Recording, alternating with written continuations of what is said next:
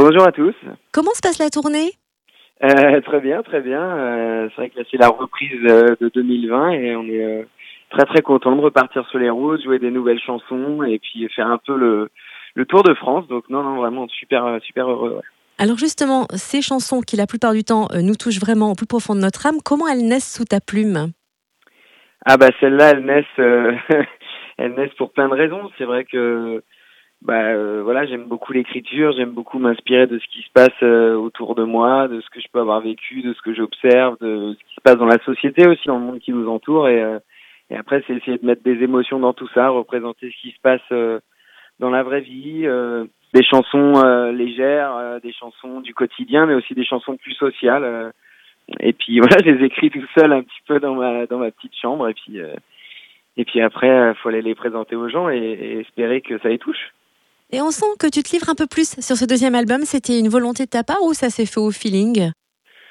Bah, c'est un peu les deux. C'est vrai que c'est à la fois une volonté de de bah, de, faire évoluer euh, les chansons par rapport à celles du premier album, forcément, et euh, et, d'avoir des chansons très personnelles. C'est vrai que c'est souvent celles qui touchent le plus les gens, bizarrement, mais euh, parce que voilà, les gens arrivent à s'y reconnaître et c'est important d'être sincère aussi dans dans ce qu'on écrit. Donc voilà, c'est vrai que je me suis peut-être un petit peu plus livré dans celui-là, mais en même temps, euh, j'ai essayé aussi d'ouvrir sur pas mal de sujets euh, qui me touchent. euh, euh, chez les autres aussi et, et même quand je dis pas je dans les chansons c'est vrai que j'essaye de mettre quand même de, de moi à chaque fois Tu nous touches et tu es aussi touché par le public puisqu'on a vu récemment sur les réseaux sociaux que tu as pu rencontrer un ado qui a carrément réalisé le clip des oubliés avec des Legos. C'est énorme ça.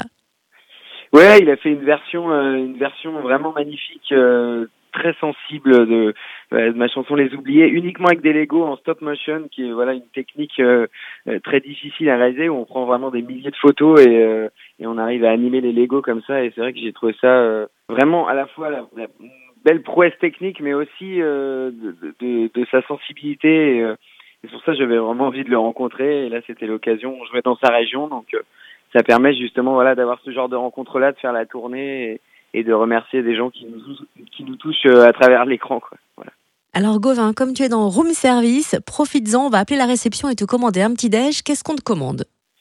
Un petit déj, euh, bah, j'aime bien les, les petits déj plutôt anglo-saxons. Moi, j'aime bien le salé euh, euh, le matin, donc ça serait peut-être deux œufs mollets avec avec du bacon et un café évidemment et un jus d'orange pressé. C'est bien noté, on s'occupe des mouillettes. Bonne journée, bonne tournée. Merci. Gauvin. À bientôt, salut.